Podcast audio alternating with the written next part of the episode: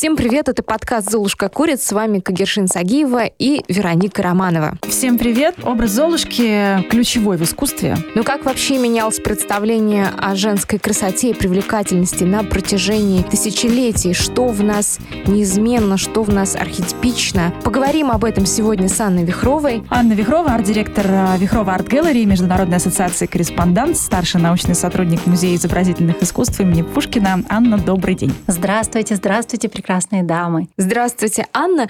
А что же все-таки считается красивым? Я вспоминаю э, древнюю статуэтку Венеры, такую полненькую женщину, которой 25 тысяч лет. По всей видимости, в эпоху палеолит, когда мы все были единой расы, мужчины и женщины э, были абсолютно на равных. Но по мере освоения земледелия по всей планете распространяется матриархат. И Венера Велендорская — это как раз один из ярких памятников эпохи раннего неолита. То есть это вот э, сравнение женщины э, с землей и культ плодородия эти изображения женщин, они распространены повсеместно. И если вы хотите прикоснуться к такой чудесной э, Венере, как мы их называем, палеолитические Венеры, вы можете поехать просто в Абрамцево, когда откроется после пандемии, и там прямо около избушки на курьих ножках, и рядышком недалеко от храма стоят вот эти вот бабы, э, собранные во время этнографических экспедиций во времена Савы Мамонтова. Ну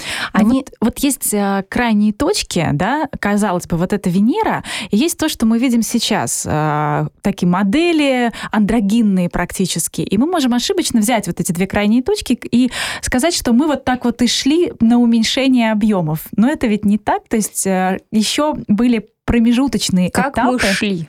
Да. как мы к этому шли. Человечество всегда ходит по кругу. Как известно большинство историков. И не случайно еще в XIX веке французские историки поделили историю человечества на тот самый каменный век, а, бронзовый век, а, Древний Восток, классическую античность, Средневековье, новое время, новейшее время. У каждого а, времени, у каждой цивилизации, как у человека, есть детство, есть юность, зрелость и старость. И действительно, большинство молодых цивилизаций начинается именно с любования вот такой здоровой женской полнотой. Дело все в том, что все новое, а, оно радикально. И для того, чтобы какую-то новую идею, будь то христианство, ислам или развитие антропоморфной религии, а, как это было в Древней Греции, для этого нужно определенное количество новых людей. Поэтому можно сказать, э, как одну из гипотез, что молодые цивилизации начинаются с любованием такой женщиной довольно крупной, здоровой, а, готовой к деторождению. И у каждой культуры, будь то Древний Восток, расцвет древнеегипетской цивилизации, или расцвет э, Вавилона, или э, классическая античность, пятый век до нашей эры, это вот такая юность, когда э, особенно женщины хотят воплощать в себе идеал. Пятый век до нашей эры — это то время, когда а, были положены, были заложены стереотипы э, красоты, заложниками которой мы немножко являемся и в наше время. Древние греки с математической точки зрения просчитали пропорции идеальной женщины. Ее голова — это одна восьмая часть ее тела от макушки до подбородка. Глаза должны быть четко посередине головы, нос четко посередине глаз и так далее по списку. Но самое главное, что она должна быть не худенькой, не толстенькой, а вот в самый раз — да, они похудели, но по-прежнему, как, ну, там, с точки зрения средневековья, сексуализированы были, да, вот эти фигуры. Да, конечно, я могу буквально в двух словах э, рассказать немножко на примере Греции. На самом деле э, культура Эллады начинается с жесткого патриархата с жесткого патриархата, который не позволял женщине даже в искусстве, в скульптуре появляться обнаженной. Та и э, эта традиция, она господствовала в Элладе по всему Средиземноморью, вплоть до Проксителя, вплоть до IV века до нашей эры.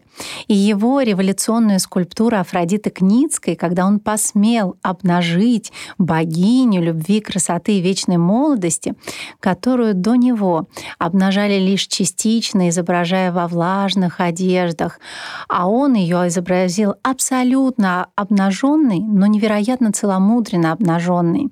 Вот именно тогда произошла революция. И эта революция, этот некий феминизм в искусстве связан с его личной а, довольно страстной, страстными отношениями с афинской Гетерой, Фриной. Говорят, что она позировала для этой скульптуры. И начинается эпоха заката эллинской цивилизации.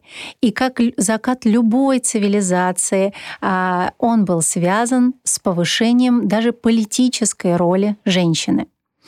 А, ну, апогеем этого стала, конечно, Клеопатра, знаменитая царица, любовница Юлия Цезаря и Марка Антония. Она воплотила в себе вот эту довольно радикальную свободу женщины, при том, что мы сейчас знаем о том, что она не была красива, она была маленького роста, у нее был крючковатый нос, а, и по, с точки зрения идеальной красоты, созданной греческими скульпторами и художниками, она была вовсе не красавицей. Но в определенные периоды а, как правило, это периоды, действительно, когда уже цивилизация достигает пика своего развития, начинает цениться не столько физическая, физиологическая красота женщины, сколько ее образованность, интеллект и а, какая-то, да, открытость к экспериментам, в том числе и сексуальным. Угу. То есть здесь мы э, на коротком промежутке видим, как цивилизация прошла от патриархата к сексуальной революции, э, к феминизму. Через, через э, чувство меры, через уподобление женщины э, богини, но в случае с проксителем уподобление богини реальной женщины женщине. А сколько раз потом цивилизация еще цивилизации проделывали такой же трюк? Я так понимаю, что это еще раз потом повторилось уже в эпоху Средневековья? Да, совершенно верно. И чем дольше мы живем на этой планете Земля, тем время бежит все быстрее и быстрее. Ну, а расскажите, как это случилось? Что происходит с распространением христианства? Христианство себя очень жестко противопоставило античности. Прежде всего, политеизм сменяется монотеизмом. И снова происходит возврат к крайнему патриархату. Христианство, выросшее на базе иудаизма, противопоставило вот этому демократическому политеизму. И если я хотела бы напомнить, что в греческой мифологии было равное количество богов женского и мужского пола на Олимпе, Внимание. То, да. Если кто-то вдруг забыл.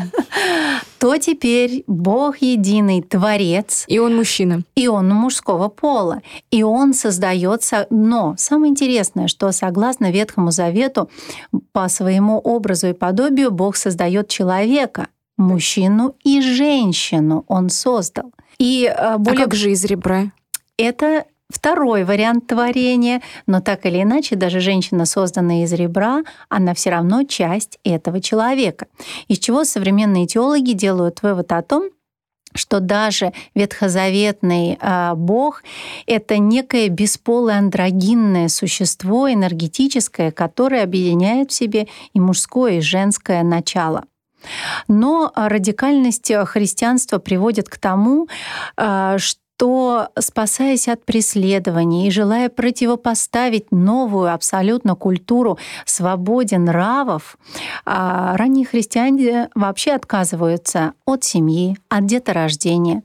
Они уходят в довольно закрытые коммуны, монастыри. Начинается эпоха безбрачия, целебата. И вы знаете, что очень многие женщины, начиная с Екатерины а, египетской, вообще э, провозглашают себя невестой невестами Христа, дают обед безбрачия, за что их казнят, э, колесуют и так далее, они осознанно отказываются рождать детей. К чему это приводит? Если вы посмотрите... Просто интересно даже, а в связи с чем такая позиция? Ну, то есть э, они, зачем, ради чего они себя противопоставляют? Ради вечной жизни.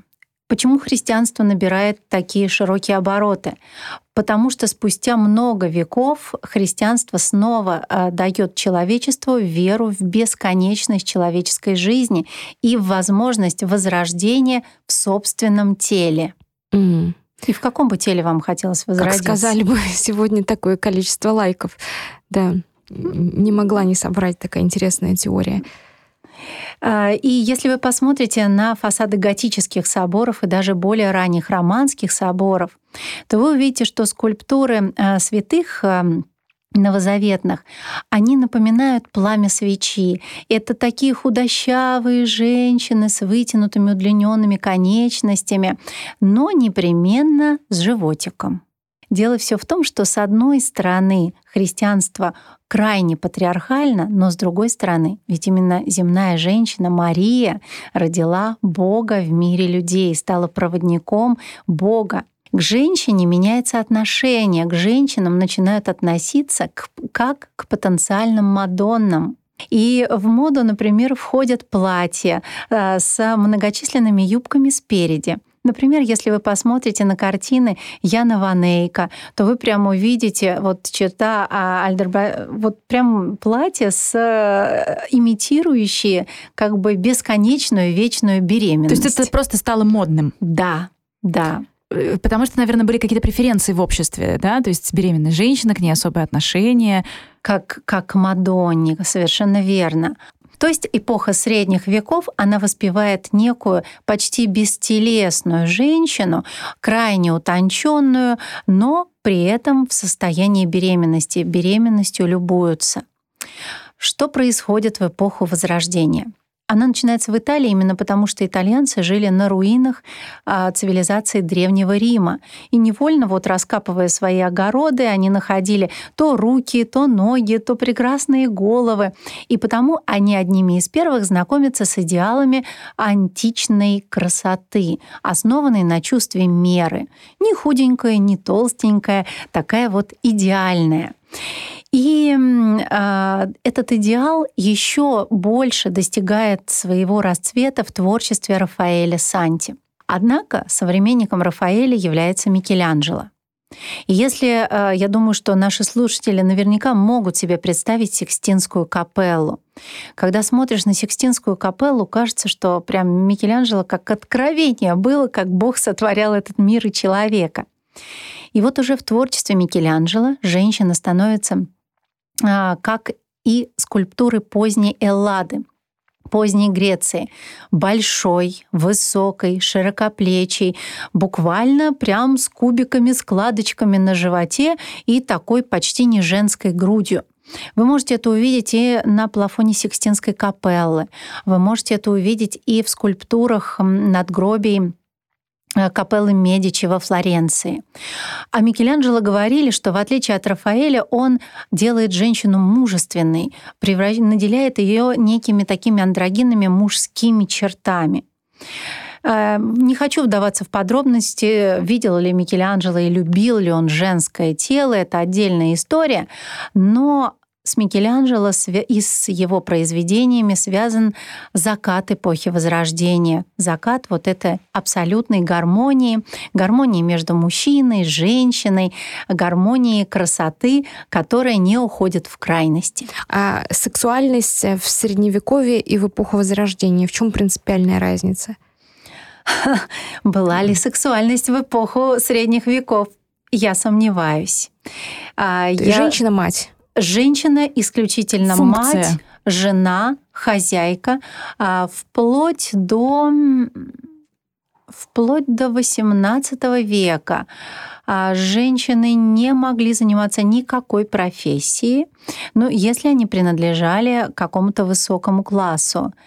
А в эпоху Возрождения как будто бы разрешена была вот эта страстность э, или только только внешне.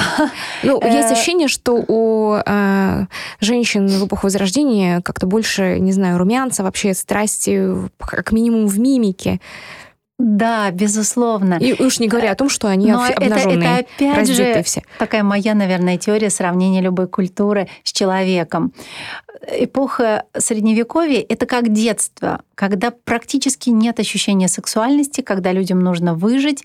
А, это и войны, бесконечные эпидемии, mm-hmm. переселение народов и крайний аскетизм. То есть это, а, это одна крайность. Эпоха Возрождения — это тот прекрасный перекресток, когда культура достигает пика своего расцвета.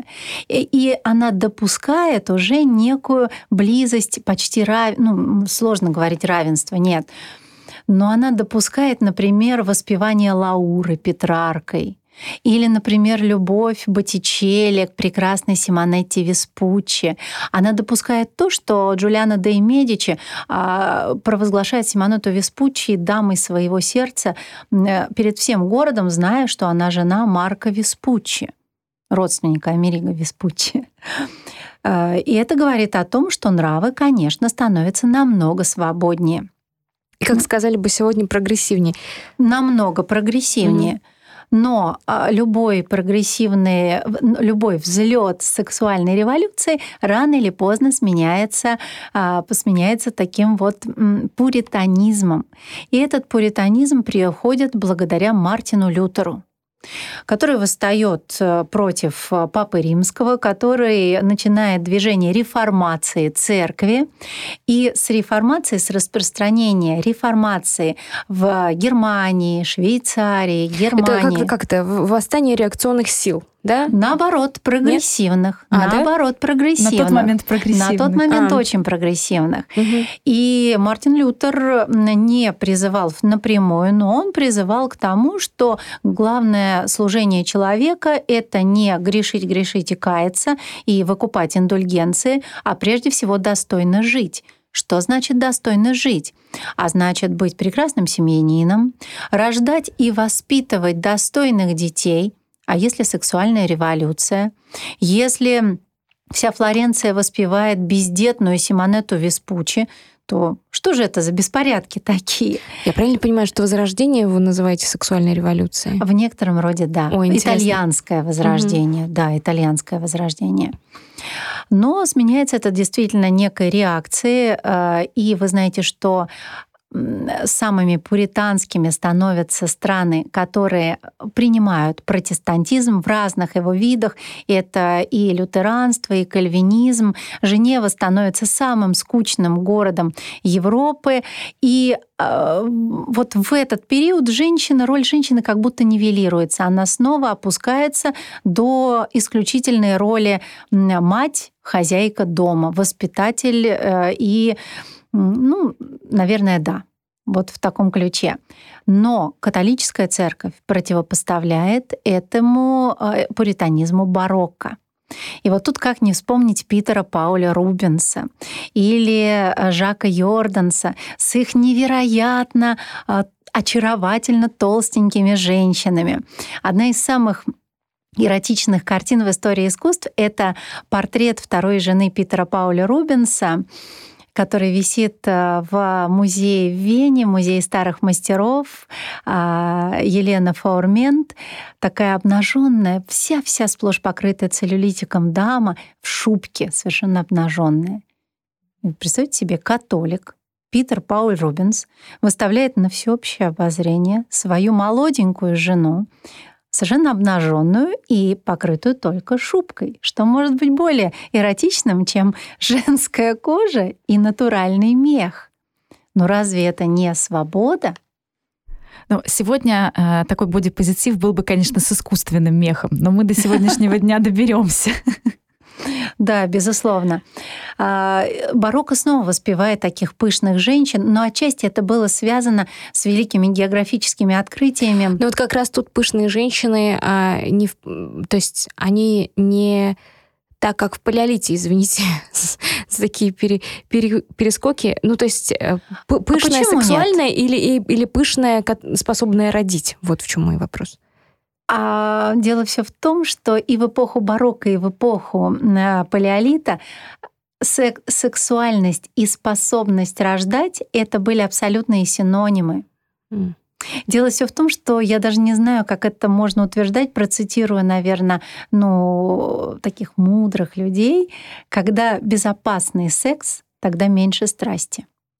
А когда люди понимают, что э, их взаимоотношения могут привести к рождению нового ребенка, нового нахлебника или новой вселенной, как к этому относиться, то тогда и чувства становятся острее, и сексуальные переживания становятся острее. То есть такая небесплодная любовь. Совершенно верно. И э, фактически барокко — это некий новый виток вот той самой Венеры Виллендорской.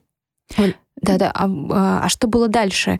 Инфекции? Э, что? А, да, ценились действительно такие, э, особенно в южных Нидерландах, ценились такие вот пивные, пивные молочные женщины. Э, дело все в том, что это жизнь становится очень короткой, в среднем 40 лет. А во Франции начало XVIII века 35-40 лет. И, естественно... Это я... напомните в связи с чем? Э, великие географические открытия, открытия прежде всего, и новые инфекции, эпидемии, все повторяется в нашей жизни. Поэтому если женщина худенькая, она больная, нездоровая, mm. не способная к деторождению. А тот же Питер Пауль Рубинсон был страшным чадолюбцем. Вы наверняка знаете, что его последний ребенок родился через несколько месяцев после его смерти.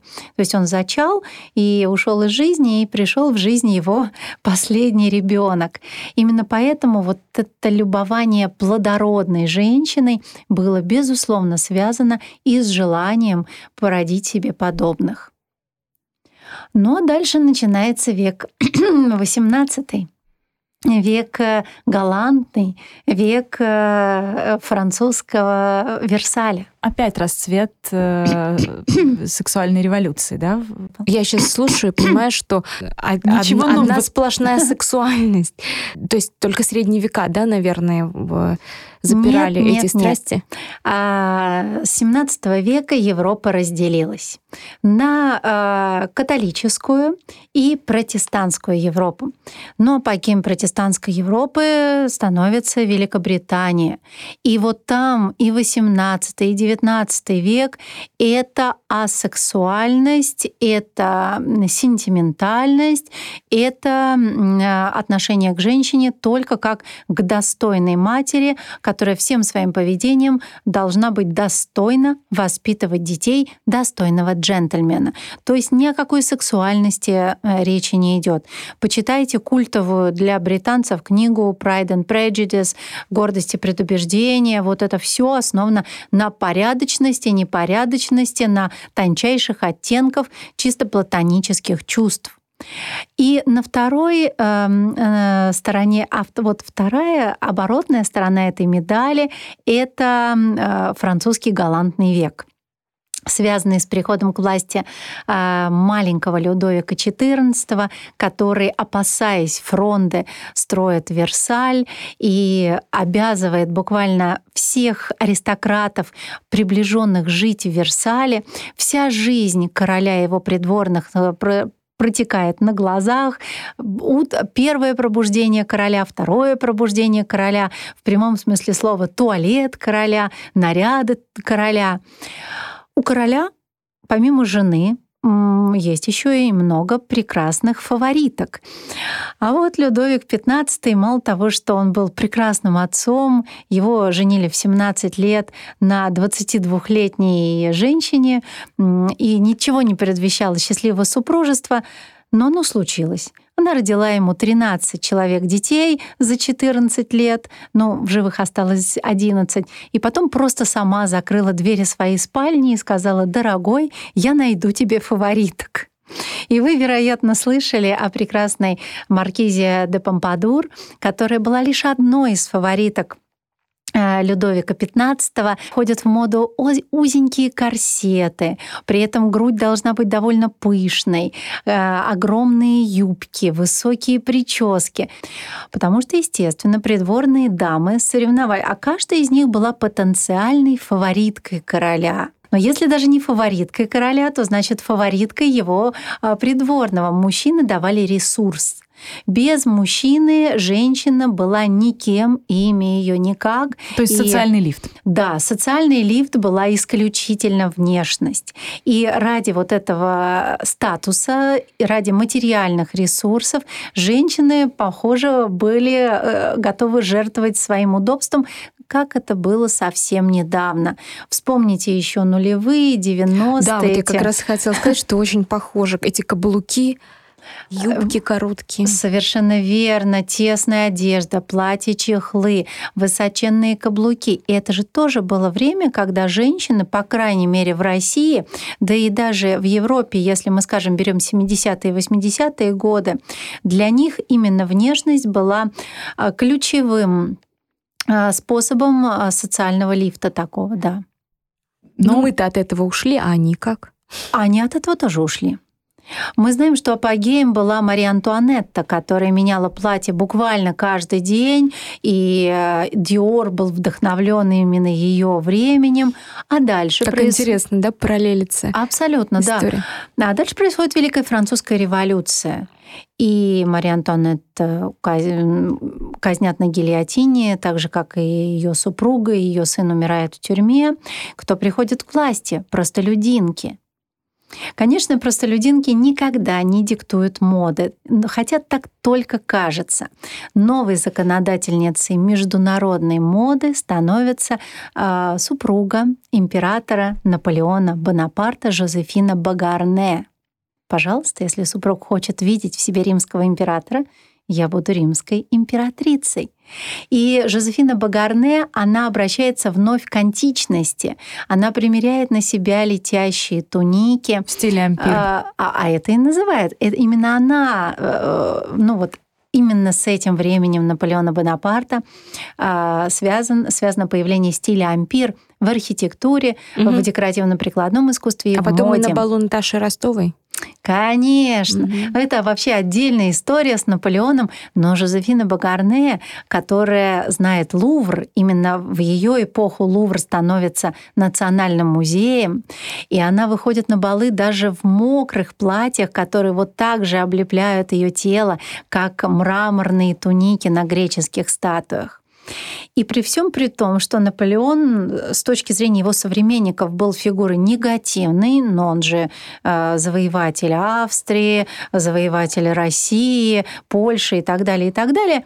Но, однако, это уникальный период в истории, когда Наполеона одновременно и ненавидели, и преклонялись перед ними. Ну, вот как раз в «Войне и мир» это хорошо показано. Абсолютно. Угу. И мода, введенная Жозефиной, распространяется настолько быстро, что и Наташа Ростова, и героиня Толстого, и уездные барышни не только России, но и Вены, и Чехии, и э, Германии. Все покорены вот и в той же пуританской Англии. Все покорены вот этими платьями.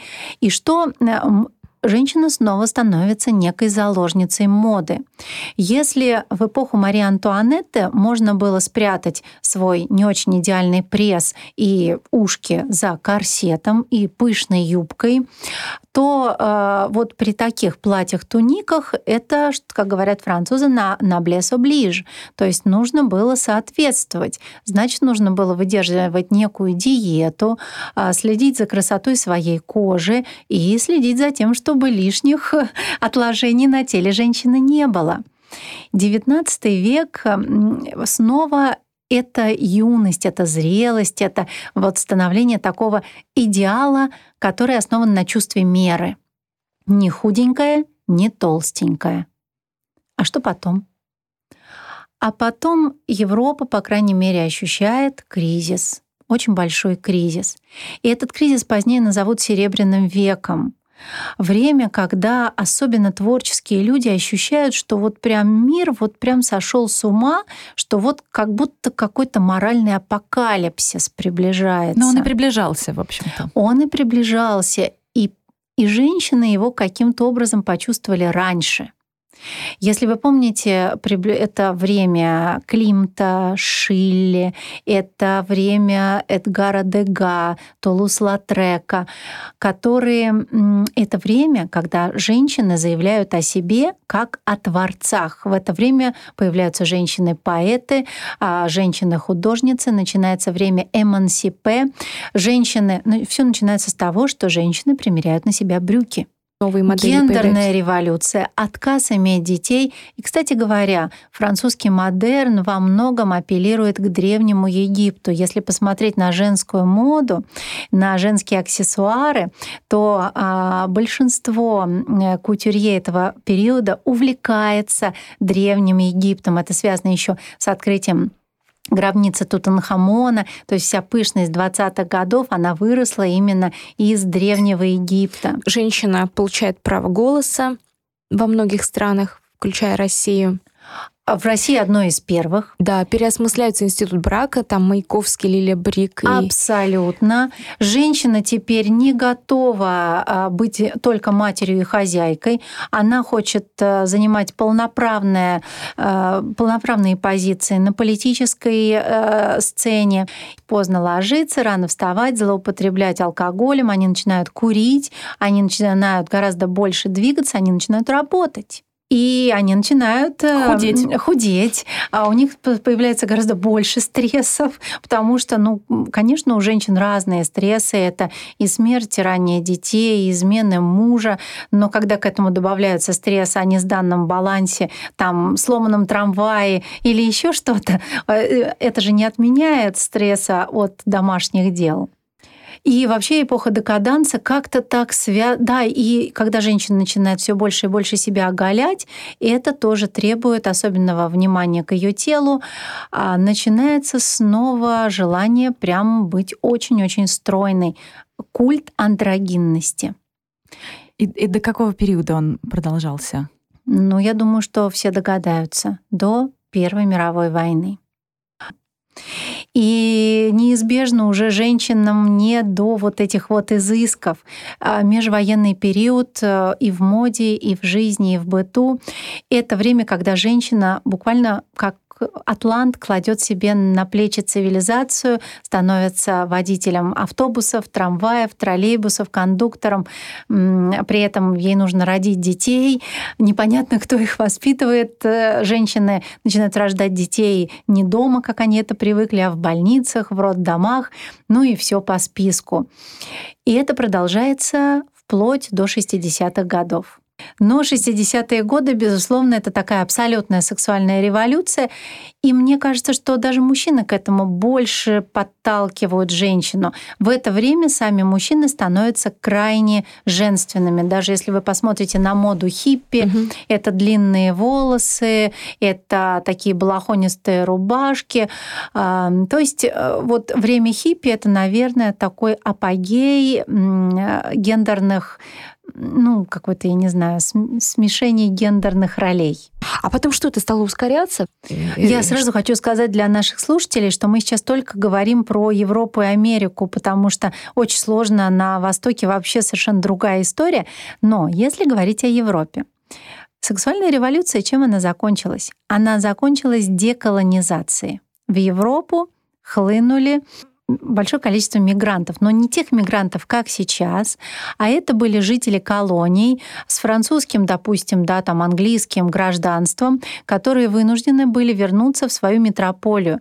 Но большинство из них уже имели смешанные браки. То есть эм, э, в Европу приезжает очень большое количество людей, которые были с детства воспитаны на совершенно других, снова патриархальных ценностях. И что происходит? Эти люди оказываются в Европе, они сталкиваются вот с этой тотальной свободой, а привозят с собой свои патриархальные традиции. И невольно это смешение приводит к тому, что волна хипарей не сходит, ну, постепенно не сходит. В нас сегодняшних а, что остается важное, что остается, скажем, ключом нашей женственности, если сравнить вот все, о чем мы сейчас говорили, да, то есть все равно способность, э, потенциальная возможность иметь детей, все равно в глазах мужчины это преимущество, да? То есть мы же опять подходим к широким бедрам, мы же опять подходим к бодипозитиву. То, что происходит, что проходит краеугольной частью через все культуры, безусловно, два аспекта. Первый — это все таки женщина, хорошая мать, может быть, не Венера Велендорская и не супруга Питера Пауля Рубенса, которая прям вот рождает и рождает, но все таки женщина, которая способна родить и воспитать здорового, красивого, талантливого ребенка. И вторая ипостась женщины это партнерство э, с мужчиной. Потому что ни для кого не секрет, что Наполеон начал терпеть неудачи, разведясь с Жозефиной ради наследника а, от австрийской принцессы. И многие мужчины стали терять и сбавлять свои позиции, когда они расстались, расставались с ключевыми женщинами в своей жизни. И в, в пику этому Сколько примеров, когда мужчина, который, ну, казалось бы, почти ничего собой не представляет, оказавшись рядом с нужной женщиной, вдруг расцветает, у него начинается взлет карьеры, самореализации, он становится уверен в себе как мужчина. И мне кажется, что будущее именно за партнерством и вот женщина-муза в хорошем смысле слова. Не женщина, жертвующая собой, как фаворитки Людовиков, но женщина, как Жозефина, которая наравне, но она хочет соответствовать своему императору. Есть ощущение, что сегодня происходит переоц... вновь происходит переоценка женской роли. Продолжается это, это последние 6-7 лет. Женщины снова борются за то, чтобы быть э, руководителями, вообще за равенство полов, да. Да, сейчас женщины а. борются даже за то, чтобы не рожать детей самостоятельно, а использовать э, технологии, например, суррогатная мать. Это, в принципе, репродуктивная технология.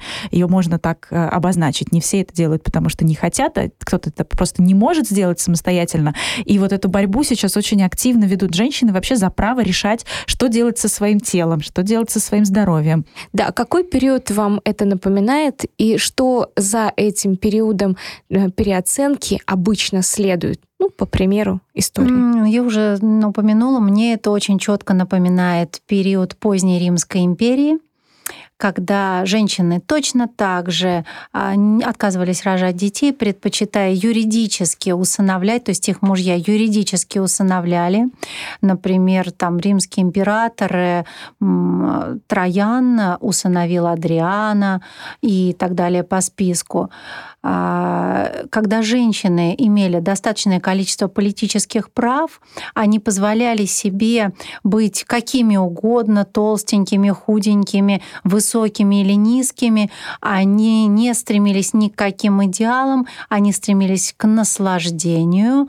Вот к сегодняшнему дню и к широкой такой почти политической влиятельности, влиянию в обществе. Но что за этим последовало? За этим последовал крайний радикализм раннего христианства. У меня ощущение, что где-то в недрах нашей планеты сейчас созревает какая-то совершенно новая религия, может быть, совсем новая, может быть, трансформация какой-то из мировых религий. Ну и консервативную реакцию уже на вот этот прогресс мы видим, э, разные его проявления. Мне кажется, что сейчас люди будут бороться только за одно, чтобы им выжить на этой планете.